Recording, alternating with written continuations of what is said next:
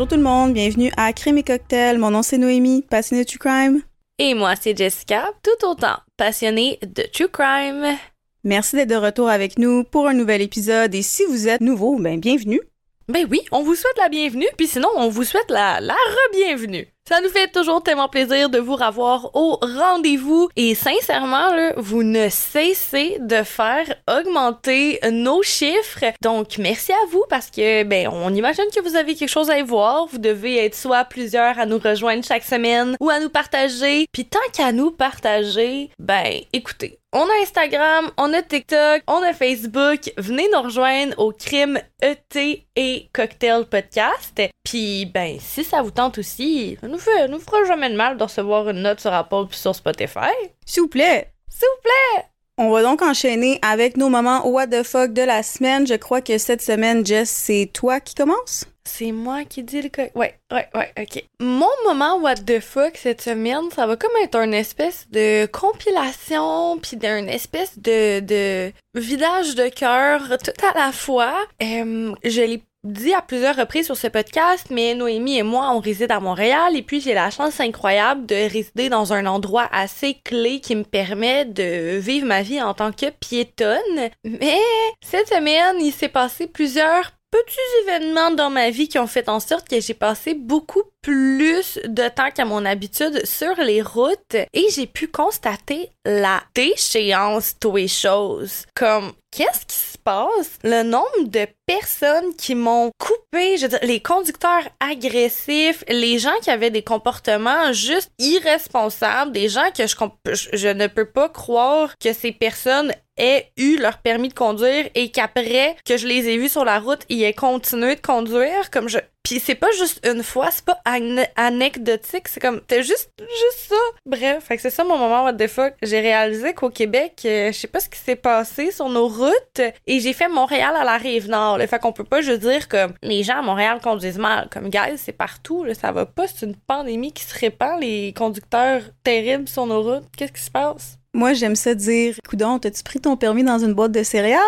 mais j'ai l'impression que le monde à Montréal, oui, ça conduit quand même mal, mais on n'a pas tant le choix de se laisser passer non plus. Tu sais, si on, ben, on coupe puis on laisse passer l'autre qui nous coupe un peu parce que t'as pas temps le choix, sinon on est comme 50 000 à attendre. Fait qu'on se laisse plus passer, mais j'ai l'impression que dès que je sors de Montréal, surtout quand je vais en Mauricie, personne qui laisse passer personne. Puis t'essaies de juste sortir de ta sortie pour me reprendre l'autoroute, puis personne te laisse passer. En tout cas, au Québec, on a vraiment de la misère avec ça. C'est vraiment horrible. Je me souviens que j'avais déjà eu une partenaire qui m'avait dit, parce que cette personne-là venait de d'ailleurs euh, au Canada, m'avait dit qu'au Québec, on conduisait vraiment comme si tout le monde était des ennemis. J'ai trouvé que c'était tellement vrai. On conduit vraiment personne, comme personne veut se laisser passer, personne n'est courtois, c'est vraiment comme la guerre, je comprends pas. C'est tellement vrai, mais j'ai l'impression que ça reflète un peu comment les Québécois sont aussi. On dirait qu'il y a tout le temps.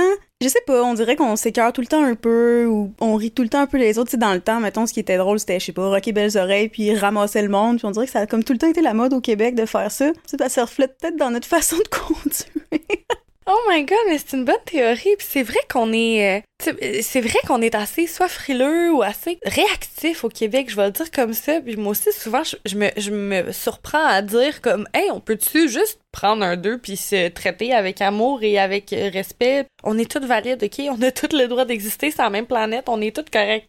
Oui, c'est vrai. Là, on est québécoise, ok? On n'est pas en train de diss les Québécois. Juste un petit peu. Faut être capable de faire de l'autocritique, en envie. Ben, je veux dire, je, je- oui, là, j'irai pas chialer sur les Français parce que je ne sais pas quelle est la réalité d'un Français, mais je peux chialer sur la réalité de Québécoise parce que une Québécoise, moi. Si vous êtes frustré, la gang, en auto, au lieu de faire chier le monde, prenez-vous une petite poutine. Ça va bien aller. Allée dire, prenez-vous une Snickers, t'es pas toi quand t'as faim. J'ai j'ai pris la même formule, mais je l'ai modifiée en québécois.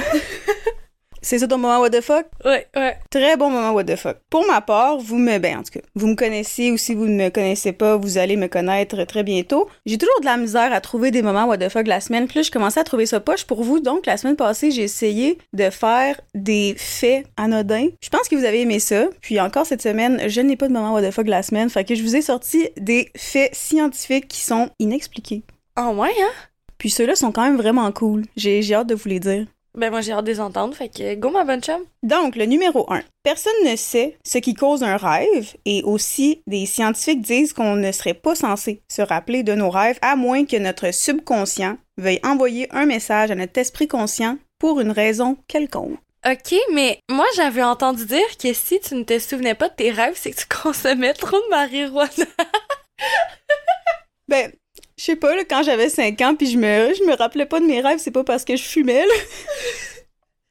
Je sais pas pourquoi c'était ma pensée, comme dans ma tête, tout le monde se souvenait de leurs rêves, sauf ceux qui consommaient trop de pot. Je sais pas pourquoi. Ça, je pense que ça a été inventé par des personnes qui voulaient qu'on ne consomme pas de pot. Fair enough. Parce que c'est vrai, en, en fait, on a quasiment rien découvert du, du cerveau humain. Mais ouais, je trouve ça quand même cool que c'est juste inexplicable. On sait pas pourquoi. Les scientifiques non plus. Bref. Fait que, mettons ça, ça voudrait dire que tous les livres qui sont comme démystifiez vos rêves et faites des liens avec votre subconscient, c'est un petit peu de la merde. Pas que c'est de la merde. Il y a tellement plein de recherches scientifiques là-dessus. C'est juste que, tu sais, on peut pas savoir qu'est-ce qui cause un rêve, en fait. J'ai pas plus regardé sur la question. Peut-être qu'on peut savoir un peu une signification-ish, mais qu'est-ce qui cause le fait de rêver, ça, personne n'est capable de l'expliquer. Intéressant. Numéro 2, c'est les chats peuvent ressentir quand quelqu'un est en train de mourir. Je vais prendre l'exemple d'un chat prénommé Oscar qui vivait dans une résidence pour personnes âgées et il allait dormir aux côtés de patients jusqu'à temps qu'il décède quelques heures plus tard et ça l'a pris quelques fois avant que les gens comprennent à la résidence pourquoi Oscar il choisissait out of nowhere à une personne pour aller se coucher jusqu'à temps qu'il réalise que ben il faisait trois quatre patients Oscar était avec, puis il décédait quelques heures après que Oscar se soit couché avec eux dans le lit. Je trouvais ça quand même assez, intéressant.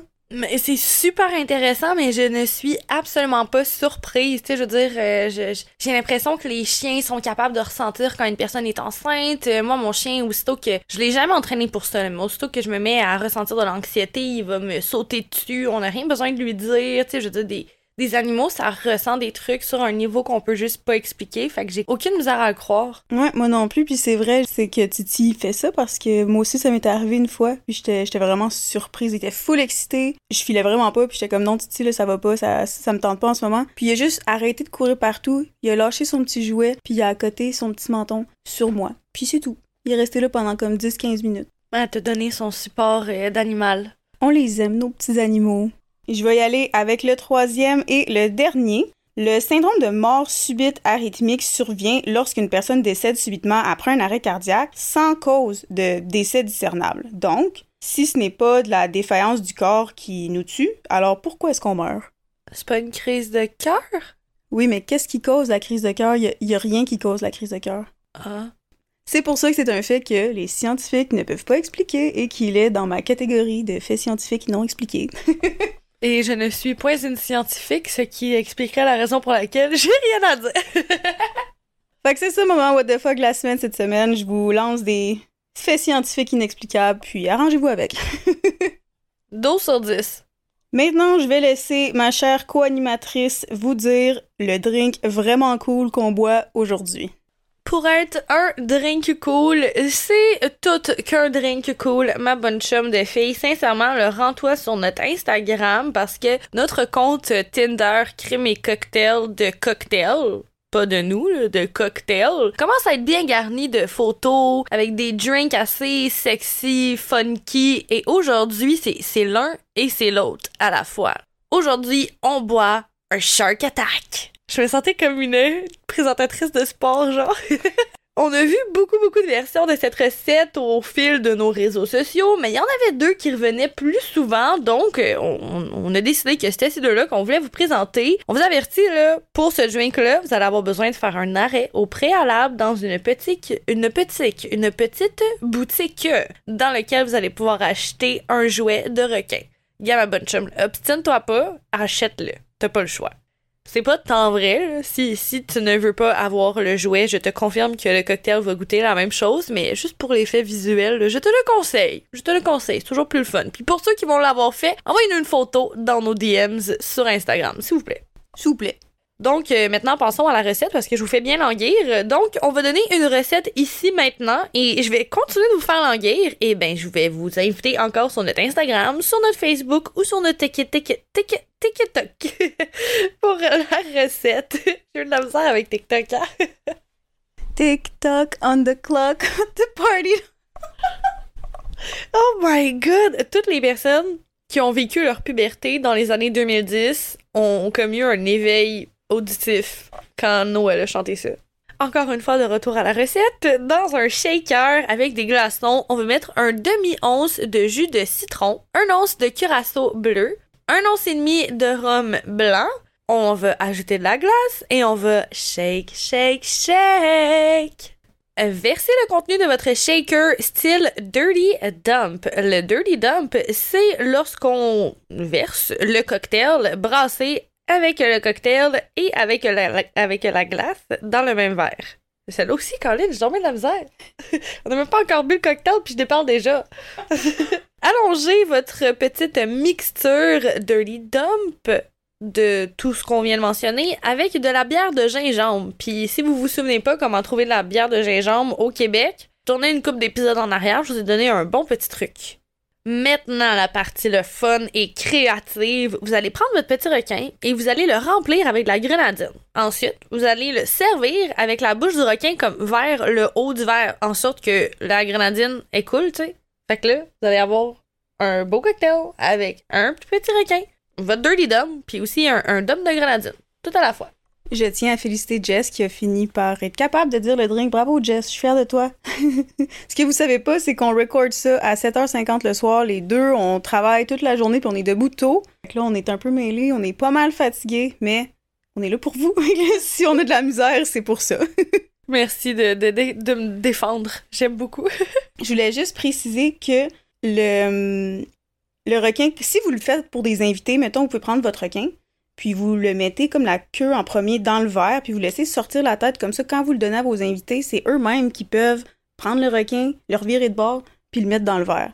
Tu sais, pour leur laisser la partie de plaisir. Je comprends, moi tout, j'aimerais ça le faire aux six drinks que je fais pour mes amis, mais faut en laisser aux autres aussi. Le partage est important. Puis sinon, vous pouvez même faire ça avec vos enfants, mais comme, tu sais, prenez du Gatorade bleu, prenez un petit requin, remplissez-le de grenadine, puis je suis pas mal sûre qu'ils vont trouver ça le fun. C'est tellement une bonne idée! Tellement! Fait que là, maman, papa, ils ont leur petit drink euh, un peu plus corsé. Puis euh, Jean-Sébastien, côté 5 ans, il a son petit Gatorade bleu avec son petit requin et sa grenadine, puis il a bien du fun, lui, avec. Assurez-vous d'utiliser des verres différents pour pas que lorsqu'enfant a fini de caler son Gatorade, il s'amuse à caler le verre de papa ou de maman. S'il vous plaît. Bonne intervention, Jess. J'ai donné de l'alcool à mon enfant, c'est à cause de crème et cocktail. Donc non, de quoi me parles-tu aujourd'hui maintenant qu'on a un beau petit... Ah, non! On allait encore oublier de donner notre note. Sérieux, il va falloir que vous nous disciplinez. Je sais pas qu'est-ce qu'il y a dans l'air ces temps-ci, mais là, on se reprend. On se reprend. Alors, euh, ma note pour le cocktail, c'est un franc 9 sur 10. Moi, j'aimerais ça donner 10 sur 10 parce que c'est vraiment cool, puis j'adore les requins. Mais est-ce que j'ai le droit de donner 10 sur 10 juste parce que je trouve ça le fun ou faut que ça goûte le 10 sur 10? Ben, on dirait que j'aurais eu envie de donner un 10 sur 10 aussi à cause de l'expérience. Fait qu'on va y aller pour un 10 sur 10. 10 sur 10 pour le Shark Attack. 10 sur 10 pour le Shark Attack. Tu rappelles, si vous voulez avoir la deuxième recette du drink, rendez-vous sur nos réseaux sociaux. C'est là qu'elle va être. On la dira pas ici. Fait qu'on a dit une recette du drink, elle va être sur nos réseaux sociaux. On va mettre une autre version du drink sur nos réseaux sociaux. Vous avez pas le choix, dans le fond, de vous rendre sur TikTok, Facebook ou Instagram.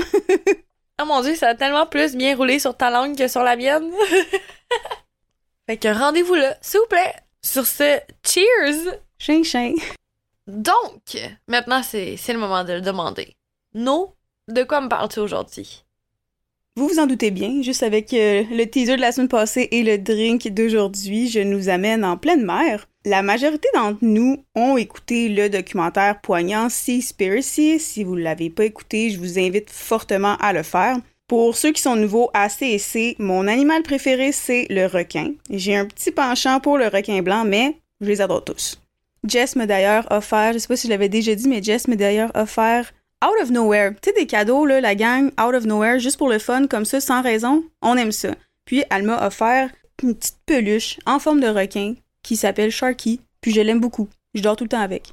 On va d'ailleurs l'insérer dans les photos euh, sur notre euh, carrousel Instagram. Oui, tout le monde à la rencontre de Sharky.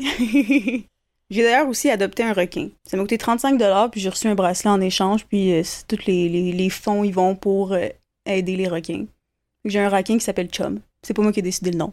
Le nom est assez creepy, considérant qu'est-ce que ça veut dire dans la langue anglophone, mais je suis vraiment intéressée à en apprendre plus sur le processus d'adoption d'un requin et qu'est-ce que ça implique comme ça fait quoi? Genre, t'as-tu une puce pour le retracer? Genre, tu peux juste le regarder puis être comme Oh, petit requin! Oui! Puis c'est un requin marteau. Je suis tellement fière de lui. Il a bougé aujourd'hui. Il, il est proche de New York en ce moment. Ben non! J'ai une application pour le voir. Tu m'as jamais dit ça! J'ai reçu mon bracelet aujourd'hui. Quoi? fait que bref, j'ai un lapin et j'ai un requin. The things you learn à crème et cocktail. On s'ennuie jamais avec moi, je suis bien le fun. Comme je disais, ben, de retour à nos moutons ou à nos requins, bref. Ma princesse préférée. Hey, sérieux, euh, je vous en lâche des affaires aujourd'hui. euh, vous- Non, je suis pas gênée. Je suis geek, je suis peut-être loser un petit peu, mais c'est le fun. Geek, c'est pas synonyme de loser. Non, c'est juste que là, je suis comme, oh, j'ai adopté un requin, puis là, je parle de ma princesse préférée. M'en fous, ok? Je suis le fun. Euh, ma princesse préférée, c'est Moana. J'ai évidemment un tatou de ce film-là et la chanson How Far I'll Go. Ça a une place bien spéciale dans mon cœur. J'y puise beaucoup d'inspiration, puis ça m'aide à me reconnecter à la vie puis à l'univers qui m'entoure. Puis merci Disney, c'est le fun. Sérieux, faut accorder plus d'importance aux films de Disney et leurs messages. Oui, surtout Moana. La musique est vraiment bonne en plus là-dedans. J'admets que je n'ai pas écouté Seaspiracy avant cette année, non pas parce que je voulais être l'imbécile heureux qui se fout la tête dans le sable, mais parce que je connaissais très bien le contenu de ce documentaire. Anciennement végé et n'ayant pas mangé de fruits de mer pour la plus grande majorité de ma vie, je me disais pourquoi faire de la peine à mon petit cœur qui est très sensible face à certaines situations ou certaines personnes auxquelles je m'attache? Pourquoi lui faire mal quand que je connais déjà toute la lourdeur et le mal qui se produit dans le monde et les océans? J'étais loin de comprendre à quel point j'avais non seulement tort, mais que j'étais déconnectée de la réalité. On le dit souvent à CC, la transparence est capitale pour nous, donc je vais être transparente avec vous aujourd'hui. En bon québécois, maudit que j'étais dans le champ. Et en pas québécois, j'étais l'imbécile heureux que je ne voulais pas être. Mes sources pour le code d'aujourd'hui sont ikai.com, bbc.com, revealnews.com, The Guardian, engineeringexploration.com, newser.com, cnn.com, longreads.com, Radio-Canada, National Geographic, footprintinfo.ca, océansansfrontières.com et dfo-mpo.gc.ca. Si vous voulez lutter contre les changements climatiques, la première chose à faire est de protéger les océans. Et la solution à cela est très simple, laissez-le tranquille. J'assimile toujours ça à un vaisseau spatial. La Terre est un vaisseau spatial, elle fait un voyage autour de la galaxie, il faut 250 millions d'années juste pour faire une orbite et chaque vaisseau spatial dispose d'un système de survie qui nous fournit la nourriture que nous mangeons, l'air que nous respirons et régule le climat ainsi que la température. Ce système de survie est géré par une équipe de terriens et il n'y a qu'un nombre limité de membres d'équipage que vous pouvez tuer avant que la machine commence à tomber en panne et que vous allez manquer de manque d'équipage. Et c'est ce qui se passe. Nous tuons l'équipage. Ça, c'est les paroles du capitaine Paul Watson. Il est un militant environnemental canado-américain qui a fondé la Sea Shepherd Conservation Society, un groupe de lutte contre le braconnage et d'action directe axé sur l'activisme pour la conservation marine. Les tactiques utilisées par Sea Shepherd ont suscité l'opposition, le groupe étant accusé d'éco-terrorisme par le gouvernement japonais et Greenpeace. Parce que Paul Watson a défendu une stratégie d'action directe qui était en conflit avec l'interprétation de la non-violence de Greenpeace, il a été évincé du conseil d'administration en 1977.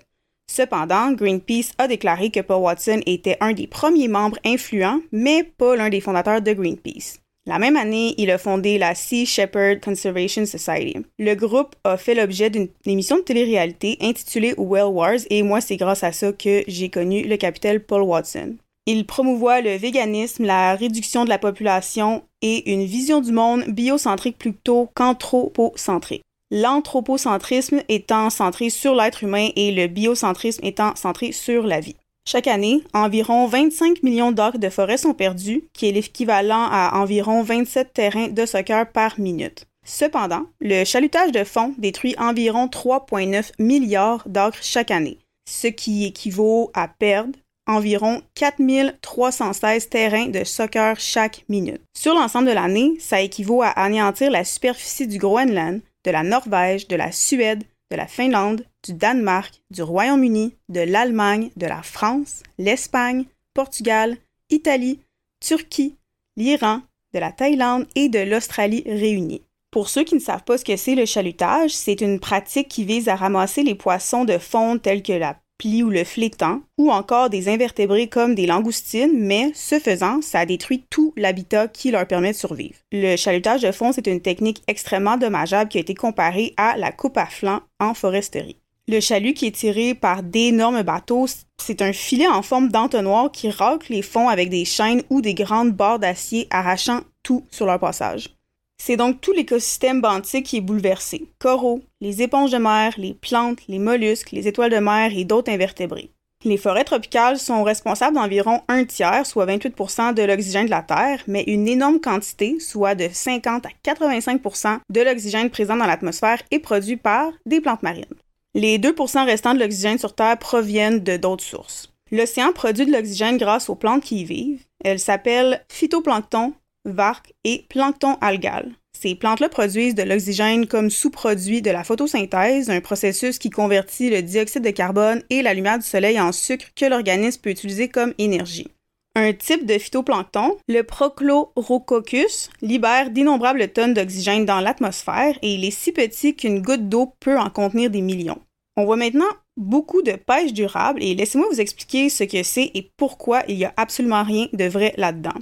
Par pêche durable, le gouvernement canadien décrit une pêche et un élevage des stocks de poissons qui comblent les besoins d'aujourd'hui sans nuire à la capacité de répondre aux besoins de demain. Ce que ça ne tient pas en compte, c'est que la seule véritable constante dans la nature est fait le changement et que les populations de poissons fluctuent naturellement, de sorte que ce qui aurait pu être une récolte durable une année pourrait rapidement épuiser les stocks de poissons locaux pour une autre. Il ne prend pas non plus en compte l'âge, la taille ou l'état reproducteur des poissons capturés, qui jouent tous un rôle clé dans la reconstitution et les taux de croissance de la population.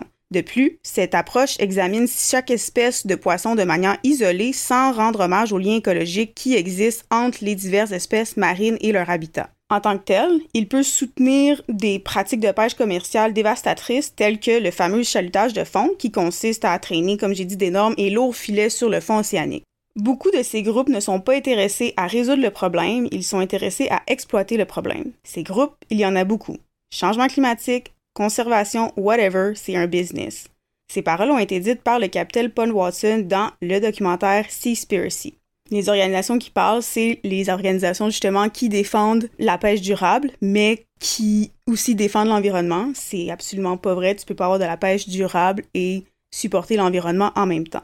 Une des techniques gouvernementales pour réglementer l'industrie et tenter, selon eux, de préserver les océans, c'est d'envoyer des observateurs gouvernementaux chargés de surveiller les activités de pêche à bord des navires. Les observateurs sont des techniciens biologiques formés professionnellement. Ils surveillent les pêcheries commerciales et collectent des données pour soutenir la science, la conservation et la gestion des pêcheries marines. Ils soutiennent également le respect des règles de pêche et de sécurité. Leur travail est intense. Malheureusement, comme la pêche durable, c'est une pratique qui échoue car les observateurs sont assassinés en mer, jetés par-dessus bord, comme Keith Davis, un observateur de 41 ans qui a été porté disparu près de la côte du Pérou. Keith, c'était un biologiste marin qui travaillait comme observateur des pêches, une profession peu connue qui offre à la fois une grande aventure et, dans certains cas, de très grands risques. Un joueur de ukulélé idéaliste et amoureux de l'aventure originaire de l'Arizona, il a travaillé pour rendre visible le monde invisible de la pêche commerciale au thon. Et il en a peut-être payé le prix. Il était impulsif, très romantique. Il était tellement passionné par tout ce qu'il faisait. Il voulait protéger les océans, il voulait protéger les pêcheurs et leur industrie. Ça, ça a été déclaré par Annick Clemens, son ami et sa collègue. Les quelques 2500 observateurs sont nos yeux et nos oreilles sur les océans. Ils vivent à bord de bateaux de pêche pendant des mois d'affilée, s'aventurant à des centaines de kilomètres au large pour protéger ces eaux de la surpêche et pour recueillir des observations scientifiques qui nous aident à comprendre la santé de nos océans et de la vie marine. Les observateurs vivent parmi l'équipage, travaillant les mêmes heures exténuantes dans les mêmes conditions difficiles. Mais Ils sont aussi parfois considérés avec suspicion parce qu'une partie de leur travail consiste à signaler les activités illégales. 18 observateurs ont disparu dans l'espace de 5 ans seulement et aux Philippines, en 2015, une observatrice au nom de Girly Alparoja a reçu des menaces de mort venant d'une famille de pêcheurs de thon qui avait été arrêtés pour pêche illégale. Peu après, des hommes armés sont entrés par effraction dans sa maison et elle a froidement été assassinée par une balle dans la tête devant ses deux petits garçons. Mais de quoi Kate Davis aurait-il pu être témoin qui aurait pu le mettre en danger? La haute mer, où la juridiction légale est complexe et où il y a peu de surveillance, est connue pour ses activités illégales, à savoir le trafic de drogue, d'armes et même le trafic humain. Ne soyez pas surpris de voir jusqu'où les gouvernements iront pour vous empêcher de dénoncer les activités économiques qu'ils subventionnent en mer. Une subvention, c'est l'argent des contribuables versé à une industrie pour maintenir le prix d'un produit artificiellement bas. Dans un nombre croissant de pays, les sorties d'argent étaient supérieures à la valeur du poisson qui revenait. Donc, même si vous ne mangez pas de poisson, vous soutenez la pêche sans le vouloir parce que vous le payez dans vos taxes. Un peu plus d'un an avant que Keith Davis ne disparaisse en mer, il a envoyé un email assez inquiétant à des amis. Dans le email, il avait mis un lien vers une vidéo qui montrait quatre hommes abattus alors qu'ils s'accrochaient à des débris dans l'océan. Ils ont été abattus par coups de feu et après que les coups de feu ont retenti et que le sang a coulé dans l'eau, la caméra s'est tournée vers le bateau, apparemment un bateau de pêche au thon en provenance de Taïwan, où il y a des hommes qui riaient et posaient pour des photos. La vidéo YouTube décrit les victimes comme étant des Fidjiens tués juste au-delà des eaux fidjiennes. D'autres commentateurs affirment qu'il s'agissait de pirates somaliens dont les tentatives de détournement du tonnier au large des côtes somaliennes se sont retournées contre eux. D'une manière ou d'une autre, la vidéo décrit un meurtre, avait écrit Kate dans son email. Il confiait souvent à ses amis son malaise croissant face au manque de force de l'ordre en mer et aux dangers croissants auxquels sont confrontés les pêcheurs et les observateurs qui les surveillent. La vidéo, c'est un exemple extrême de ce qui se passe parfois au milieu de l'océan, mais sachez qu'il se passe d'autres choses horribles qui ne sont pas publiées, avait aussi écrit Kate. Il était particulièrement troublé par le dilemme impossible auquel étaient confrontés les observateurs. Lui et ses collègues devaient-ils signaler les incidents de violence et d'intimidation dont beaucoup ne pourraient jamais être prouvés sur Terre, alors que ça pourrait menacer davantage leur sécurité dans des situations hostiles? La vidéo était, selon ses mots, au moins un début de sensibilisation au fait que les choses pourraient empirer, pas nécessairement s'améliorer. Keith a décroché son premier emploi d'observateur en Alaska en 1999. Il était titulaire d'un diplôme en biologie attiré par la mer et par la liberté non structurée de la vie d'observateur. Des périodes de travail intenses suivies de mois pendant lesquels il pouvait visiter amis et famille ou retourner en Arizona où il se construisait une maison à côté de celle de son père. C'était aussi un voyageur compulsif explorant l'Amérique du Sud et le Népal. Après le tremblement de terre en 2015 au Népal, il a collecté 2000 dollars pour aider à reconstruire une école là-bas. Un jour, il envisageait de traverser Israël à pied pour la paix mondiale. Pour Keith, de telles choses n'étaient pas des idéaux naïfs, mais des aspirations légitimes. Dans sa vie professionnelle, son idéalisme a trouvé un débouché dans son travail visant à protéger les océans du monde. Les observateurs suivent le nombre de poissons capturés par les navires, si des espèces protégées ont été touchées au cours du processus et si les pêcheurs respectent les règles conçues pour aider à conserver les stocks de poissons, comme ne pas rejeter de poissons indésirables par-dessus bord ou récolter des espèces en voie de disparition. Keith, il était curieux de tout. Des dauphins, des oiseaux qu'il avait repérés depuis le bateau, aux personnes qu'il avait rencontrées sur les îles lointaines du Pacifique en passant par le silence vacillant et le ciel nocturne. À une occasion, il est dit que Keith regardait les constellations et essayait de deviner la direction du bateau à partir des étoiles. Il avait écrit dans son journal, comparé à la vie sur Terre, la vie sur un navire peut en fait être assez sereine. Keith est monté à bord du MV Victoria numéro 168 à Vacamonte au Panama le 5 août 2015, partant quelques jours plus tard pour un voyage qui devait durer entre deux mois et demi et trois mois. Le Victoria est exploité par Grand Victoria International, une société panaméenne, mais avait des liens de propriété avec le Japon et était composé d'un capitaine taïwanais ce n'était pas un bateau de pêche ordinaire. Le Victoria était un navire de transbordement de thon, une sorte de navire-mer pour les petits bateaux commerciaux dotés de grandes cales réfrigérées qui permettaient aux bateaux de décharger leur capture en mer et d'éviter les tracas liés au retour régulier au port. Un tel arrangement facilite également la dissimulation illégale d'ailerons de requins et de drogue parmi les transferts de poissons. Keith Davis avait déjà travaillé sur des navires de transbordement et savait qu'il était parmi les plus dangereux pour les observateurs. Le navire est un peu différent, je vous en parlerai à mon retour. Ça, c'est Keith qui avait écrit ça dans un email à son père, John Davis, quelques semaines après le début de son voyage.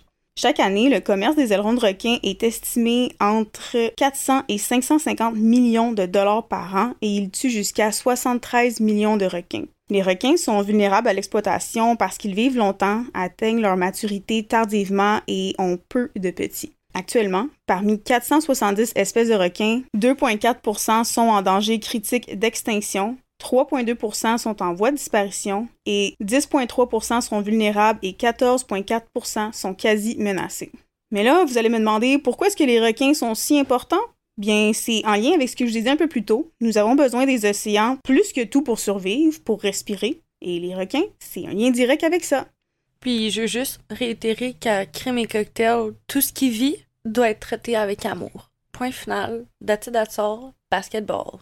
Et voilà. Si vous en foutez des requins, ben, parce que ça vous intéresse pas ou c'est pas un animal qui vous intéresse puis c'est pas selon vous aussi cute qu'un chien, ben laissez-moi vous dire qu'il faut que vous commenciez à pas vous en foutre parce que si on n'a pas de requins, c'est comme pas avoir d'abeilles. Les humains n'existent pas.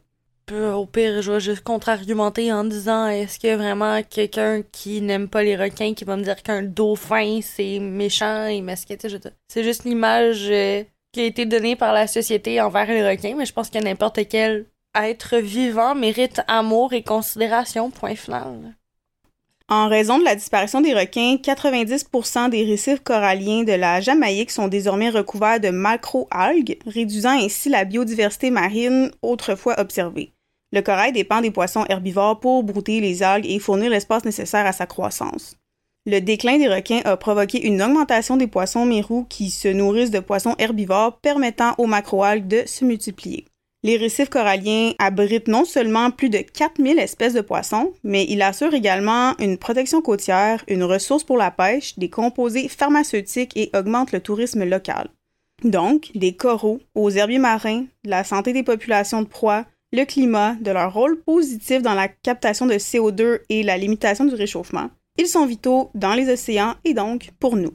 Bref, on va maintenant revenir à Keith Davis, Près de cinq semaines après avoir quitté le port, le Victoria gisait à 805 km à l'ouest du Pérou. Il flottait parmi les vagues dans une vaste étendue d'océan de la taille de l'Asie et de l'Amérique du Nord réunis, une zone vaguement régie par un groupe de 20 pays plus l'Union européenne appelée Commission interaméricaine du ton tropical. Ce jour-là, la mer était calme, le temps chaud et un petit peu pluvieux. Le Victor recevait un chargement de thon du Chung Kuo numéro 818, un navire taïwanais. Un membre d'équipage a repéré Keith debout sur le pont à 14h50 en train de regarder le chargement de thon venant du navire taïwanais. Peu après 15 heures, le transfert était terminé et l'équipage se dispersait pour une pause. Keith devait signer la déclaration, mais il était introuvable. Il a fallu près de quatre heures au capitaine du Victoria pour déclarer Keith Davis comme étant disparu et lancer les recherches. Avec l'aide de 16 autres navires dans la région, ils ont parcouru une zone océanique d'environ 288 km, une zone basée sur l'endroit où les courants pourraient faire dériver une personne. Il n'y avait aucun signe de l'observateur. Après 72 heures, les recherches ont été interrompues. À ce moment-là, les propriétaires du Victoria avaient reçu la nouvelle du capitaine et l'avaient transmise à MRAG Americas, l'employeur de Key. Son employeur a donc contacté les gardes-côtes américaines au sujet de la disparition, mais la responsabilité ultime de l'enquête revenait au Panama puisque le Victoria partait de son pavillon. Presque immédiatement, des questions ont été soulevées quant à la façon dont les autorités panaméennes ont mené l'enquête, notamment en ce qui concerne l'accès à des preuves potentielles. Il y avait aussi le statut du Panama en tant que pavillon de complaisance. Le Panama, comme la Corée du Sud, le Japon et Taïwan, a la réputation de ne pas appliquer les réglementations internationales en matière de pêche, ce qui permet aux navires immatriculés dans ces pays de contourner plus facilement la loi. Le gouvernement panaméen a invité des responsables américains à participer à l'enquête et Michael Burko, directeur du service d'enquête de la garde côtière américaine, a dirigé les efforts américains. Il a envoyé des agents pour interroger les amis, la famille et les collègues de Keith et toute personne en fait prétendant détenir des informations sur ce qui aurait pu se passer. Lorsque le Victoria est revenu au port de Panama, soit dix jours après la disparition de Keith, les enquêteurs panaméens et l'équipe de Michael Burko, accompagnés de deux responsables des employeurs de Keith Davis, ont fouillé le navire qui mesure environ la longueur de cinq semi-remorques et demi. Pendant huit heures, ils ont cherché des indices sur ce qui aurait pu arriver à Keith. Dans sa cabine, ils ont trouvé sa combinaison de survie avec sa balise de secours cachée à l'intérieur ainsi que son gilet de sauvetage ça laissait pas beaucoup de preuves pour enquêter. Alors que le directeur du service d'enquête de la garde côtière américaine réfléchissait aux preuves de retour aux États-Unis, le cas de Keith commençait à ressembler à un véritable mystère. Ce qu'il savait, c'est que Keith avait disparu en plein jour par une journée calme et que c'était un observateur expérimenté. Au-delà de tout ça, les enquêteurs ne disposaient que d'un fouillis d'opinions, de théories et de conjectures auprès des personnes familières avec Keith et le type de situation qu'il aurait pu rencontrer en mer. Au cours des 40 années de carrière de l'enquêteur en chef en matière d'enquête sur des crimes, le cas de Keith s'est démarqué. Il avait déjà traité de cas de personnes portées disparues en mer, mais la majorité d'entre eux étaient faux, orchestrés par des personnes qui tentaient de se soustraire à la loi. Il n'avait jamais recherché un observateur disparu aussi loin dans l'océan auparavant et la complexité de la situation ainsi que le manque de contrôle sur l'enquête le laissait frustré. Pour commencer, il y avait un grand nombre de nationalités impliquées, ce qui créait toutes sortes d'obstacles juridiques et diplomatiques. Keith Davis était un citoyen américain, mais comme le bateau était immatriculé au Panama, la garde côtière américaine n'avait pas l'autorité de mener ses propres opérations. Les membres de son équipe pouvaient assister aux entretiens, mais n'étaient pas autorisés à poser des questions. En gros, bon nombre des méthodes d'enquête habituelles se sont révélées moins efficaces compte tenu des circonstances. La scène de crime potentiel se trouvait loin dans le Pacifique et le temps qu'il a fallu au Victoria pour atteindre le port a fourni de nombreuses possibilités d'effacer toutes les preuves. De plus, toute personne à bord qui aurait pu être témoin de quelque chose aurait eu largement le temps de bâtir une histoire fictive et la pratiquer avant de la raconter aux enquêteurs. Comme si ce n'était pas assez, de nombreux membres de l'équipage ne parlaient ni anglais ni espagnol, ce qui rendait difficile l'obtention d'informations auprès d'eux. Cinq ans avant la disparition de Keith Davis, Charles Lacey, un observateur de Papouasie-Nouvelle-Guinée, a disparu dans le Pacifique Sud à bord d'un bateau de pêche en mars 2010. Le bateau sur lequel il se trouvait était depuis longtemps accusé d'avoir capturé des dauphins, des requins et d'autres poissons interdits, ce à quoi Charles Lacey aurait formulé de vives objections. Il a été vu pour la dernière fois en train de quitter le réfectoire du navire, accompagné de deux membres d'équipage philippins qui, peu de temps après, ont signalé sa disparition. Selon un rapport, les restes de Charles ont été retrouvés plus tard juste au large de l'île de Wewak, à l'ouest de la Papouasie-Nouvelle-Guinée. Ses jambes et son corps étaient liés par des chaînes. Les six membres d'équipage philippins arrêtés pour son meurtre ont ensuite été libérés par les autorités de Papouasie-Nouvelle-Guinée et leurs accusations ont été abandonnées. Aucune enquête officielle sur sa disparition n'a jamais été menée. Pour Alfred Cook, un ami de Keith, l'histoire de son ami avait une similarité troublante avec celle de Charles Lacey. Il a dit, et je cite, Keith n'allait pas compromettre sa moralité pour qui que ce soit. Cela ne dépasse pas mon imagination qu'on lui ait dit de détourner le regard et qu'il ait refusé. Fin de la citation. Malgré l'ampleur du problème, l'enregistrement systématique du harcèlement et de l'ingérence des observateurs est pratiquement inexistant parmi les gouvernements et les organisations du monde. Au fil des années, plusieurs membres d'une organisation ont tenté de suivre les victimes et les quasi-accidents des observateurs dans le cadre de leur effort visant à améliorer les conditions de sécurité, mais obtenir ne serait-ce que des chiffres de base s'est avéré presque impossible. La plupart des incidents compilés proviennent de reportages et de blogs personnels. Les observateurs sont souvent réticents à parler publiquement du harcèlement qu'ils ont pu subir en raison des difficultés qu'ils peuvent rencontrer lors de leur reportage. Keith Davis se trouvait dans une situation précaire. À bord du Victoria, il n'avait aucune ligne de communication directe avec le monde extérieur, hormis le courrier électronique que le capitaine aurait très bien pu surveiller. Ce, c'est son ami Alfred Cook qui l'a expliqué. Il n'aurait pu en aucun cas avertir quelqu'un s'il sentait que sa vie était en danger. Je vais citer son ami Alfred de nouveau. Vous êtes entièrement seul avec des gens qui vous voient au mieux comme une nuisance et au pire comme une menace. Fin de la citation. Lorsque Simeon Kajilaba, observateur fidjien de 39 ans, a quitté le port de Maruro dans les îles Marshall à bord d'un navire de Listao en mars 2015, six mois seulement avant la disparition de Keith Davis, il s'attendait à un voyage de routine. Tout comme Keith, Simeon est un observateur chevronné, possédant environ 18 ans d'expérience et ayant passé des centaines de jours en mer. Mais, peu après le début du voyage, dans les eaux internationales près de l'île de Kiribati dans le Pacifique Sud, il a réalisé à quel point la position d'un observateur peut être périlleuse. Le capitaine voulait que Simeon falsifie ses rapports, mais une fois que ce dernier a su que Simeon n'allait pas accepter de falsifier ses rapports, leur relation s'est gravement détériorée. Le capitaine s'est plaint au superviseur de Simeon qu'il outrepassait son rôle d'observateur et Simeon a évidemment commencé à se sentir intimidé. L'équipage buvait souvent, beaucoup, et une nuit, il s'est réveillé au son des hommes qui se battaient dans le couloir juste à l'extérieur de sa cabine et il a retrouvé son colocataire, un chef de pont chinois, debout près de la porte, prêt à protéger l'observateur au cas où les hommes feraient interruption à l'intérieur de la cabine à sa recherche. Mettez-vous juste en situation, là. Vous êtes à des milliers de kilomètres de la Terre, vous êtes en plein milieu de l'océan, sur un bateau où tout le monde vous haït et veut votre mort. Au fur et à mesure du voyage, Simeon se sentait mal à l'aise sur le pont et dormait rarement. Parfois, il faisait des cauchemars où il était poussé par-dessus bord. C'est exactement ce que craignent les amis et collègues de Keith Davis. Je ne crois pas une seconde qu'il s'agisse d'un accident. Il avait 16 ans d'expérience en tant qu'observateur, souvent dans des mers bien plus dangereuses. Donc il est tombé d'un bateau par beau temps? Vraiment? Il a aidé à rédiger les protocoles de sécurité pour éviter ça. Ça, ça a été déclaré par Lynn Goodman, une ancienne observatrice qui avait travaillé avec Keith Davis en Alaska. Dans le laptop de Keith, des photos ont été retrouvées, photos qui étaient cachées de sorte à ce qu'on ne les retrouve pas facilement si on utilisait son laptop. Il avait photographié deux passagers chinois à bord du Victoria 168 en mer le 29 août 2015. Les deux hommes étaient montés à bord via une grue de ravitaillement depuis un palangrier appelé Chung Kuo numéro 86. Ça, dans le fond, c'est le navire où ce qui travaillait et le navire où ce qui faisait un échange de poissons, comme j'expliquais plus tôt.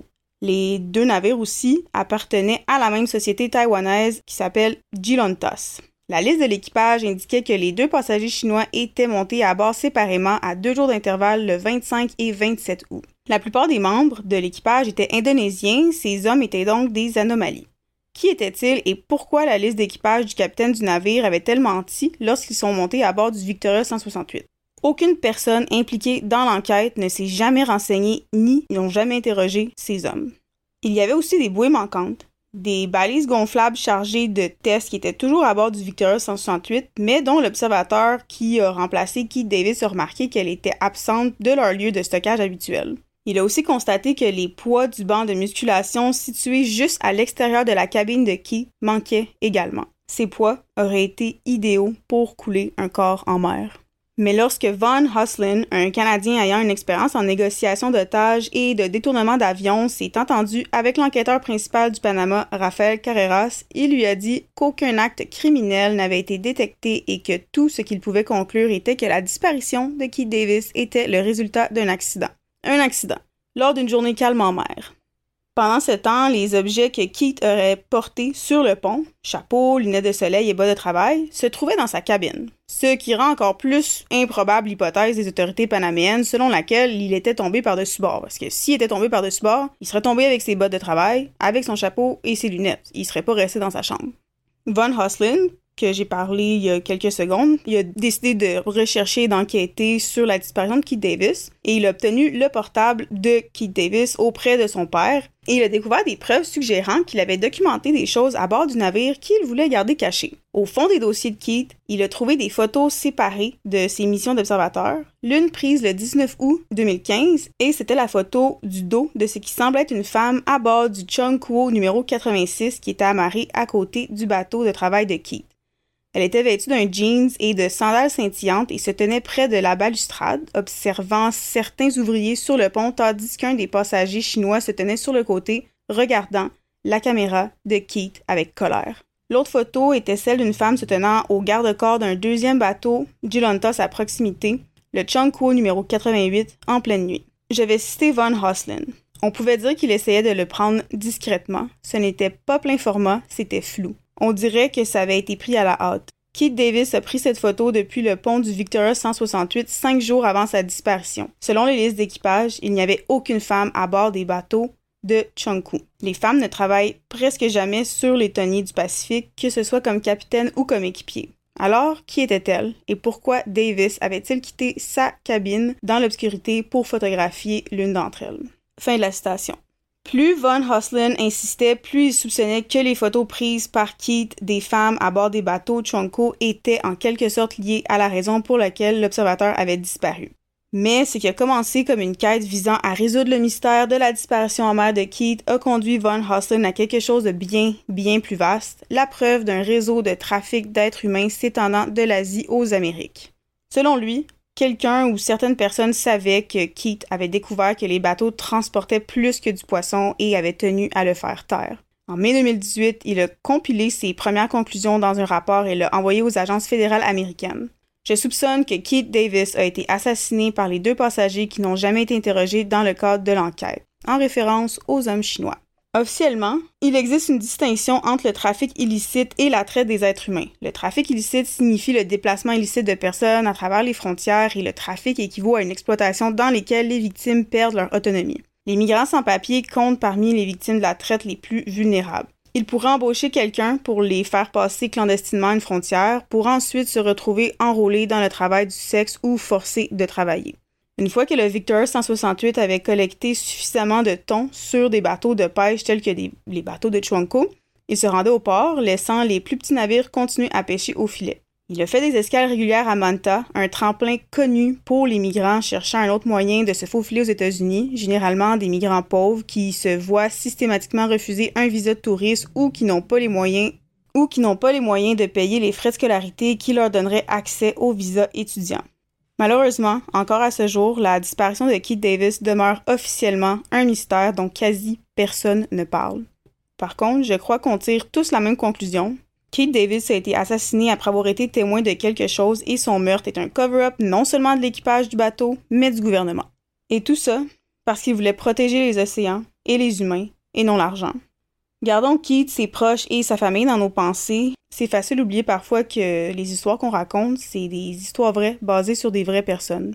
En son honneur, faisons tous notre part pour protéger notre belle planète et toujours, toujours choisir l'amour avant la haine et le pouvoir. Et c'est ainsi que se termine mon épisode d'aujourd'hui sur Keith Davis, disparu en tentant de protéger les océans. Je sais pas pour vous, mais moi j'ai été pendue aux lèvres de ma co-animatrice tout au long de l'épisode. C'est d'ailleurs la raison pour laquelle je n'ai presque pas fait d'intervention. J'ai juste bu chacune de tes paroles. On a un nouveau genre de, setup, on va le dire à l'anglaise comme ça. on a un nouveau genre d'arrangement pour enregistrer nos épisodes. Et ça fait en sorte qu'on peut s'allonger de tout notre long. Et je me suis juste mis en mode cinéma et j'écoutais littéralement un podcast. Fait que c'est ça. C'était vraiment le fun. C'est tout. Tout ce que j'ai à dire. Merci, No, pour ce cas. C'était vraiment le fun. Ça me fait plaisir. Je suis contente que tu aies aimé ça. J'espère que vous, à l'écoute, vous allez avoir aimé ça aussi. Euh, comme d'habitude, dans notre lien, dans nos descriptions sur nos réseaux sociaux, on va mettre des fondations pour venir en aide d'une quelconque façon qui soit aux océans. Euh, il n'y a pas juste les requins dans l'océan aussi. Moi, c'est juste que, ben, comme vous le savez, c'est mon animal préféré, mais il y a des fondations pour les tortues, les baleines, les coraux, bref. Puis vous êtes même pas obligé de faire un don. Je sais que c'est pas tout le monde qui est capable de faire un don. Juste de partager, c'est souvent ça qui fait une grande différence. C'est si on est une grande majorité de personnes à partager et à tous faire un effort collectif. Tu sais, si tu vas sur la plage, même si c'est juste la plage d'Oka, puis que tu vois des déchets à terre, ramasse les dons. Moi, je m'amène tout le temps un petit sac quand je vais à la plage, puis un petit gant, puis je ramasse des déchets s'il y en a. Puis juste ça, ça peut faire toute la différence. Je suis complètement d'accord avec toi, puis je vais même aller plus loin qu'à Montréal. C'est vraiment dégueulasse en ce moment. Là. Je vous dis pas de, vous mettre les mains dans tout ce qui traîne à Montréal, mais tu sais, des fois, de, ramasser une canette qui traîne ou des choses comme ça, tu sais, ça peut... Euh, un petit geste peut aller bien loin. Puis aussi, tu sais, maintenant, on n'a plus vraiment le droit d'acheter des. que ce soit des assiettes en plastique ou des trucs en plastique. même si vous avez le choix entre une assiette en carton ou une assiette comme en produit compostable, prenez donc le produit compostable. Tu sais, c'est juste des petits efforts comme ça. Puis je sais que c'est surtout les, grosses multinationales qui font le plus gros de la pollution, mais je sais pas, si on essaye de tout faire notre part un petit peu, ben, at the end of the day, c'est non seulement ça va quand même faire une différence positive, on va se sentir mieux, mais aussi notre karma va nous le rendre. Complètement, puis corrigez-moi si je me trompe, mais vous êtes plusieurs parents à nous écouter ici sur Crème et Cocktail. Moi, un jour, j'ai chéri le rêve d'être parent aussi, donc euh, j'aimerais beaucoup qu'on puisse offrir à nos enfants, aux enfants de nos enfants, un environnement qui est sain dans lequel grandir, un air qui est bon à respirer, donc euh, je pense que pour ça, il faut tout mettre notre main à la pâte. Donc, euh, merci d'avoir fait ce message aujourd'hui. Comme tu l'as dit dans ton espèce de teaser bande d'annonce de la semaine passée, tu essaies souvent de parler de, de d'enjeux sociétals dans, dans, notre podcast, puis je trouve que c'est vraiment important. Fait que, ouais, merci de, de ce message qui est crucial, en fait. Tout le plaisir est pour moi. Donc, euh, on va finir ça avec un petit teaser. Jess, de quoi est-ce qu'on parle la semaine prochaine? La semaine prochaine, on va souligner la saison de la balance qui va débuter avec un cas qui va nous faire voyager. Encore une fois, vous le savez, c'est dans notre habitude. Pour ceux qui ne le savent pas, à toutes les nouvelles saisons du Zodiac, on va souligner cette dite saison du Zodiac avec un épisode, ben, un épisode spécial Zodiac, ma bonne chum, ça, ça fonctionne dans le thème. On va cette semaine se, ben, en fait, pas cette semaine, la semaine prochaine, se propager, se, se propager, se, se, se déplacer, se voyager, s'en aller en France. Puis c'est tout ce que j'ai à dire. On s'en va en France, on parle d'un tueur en série qui a marqué la France, et c'est ça. C'est tout. J'espère que vous allez vouloir revenir. À la semaine prochaine. Ah! Crime et cocktail. Cheers, guys! Ching, ching.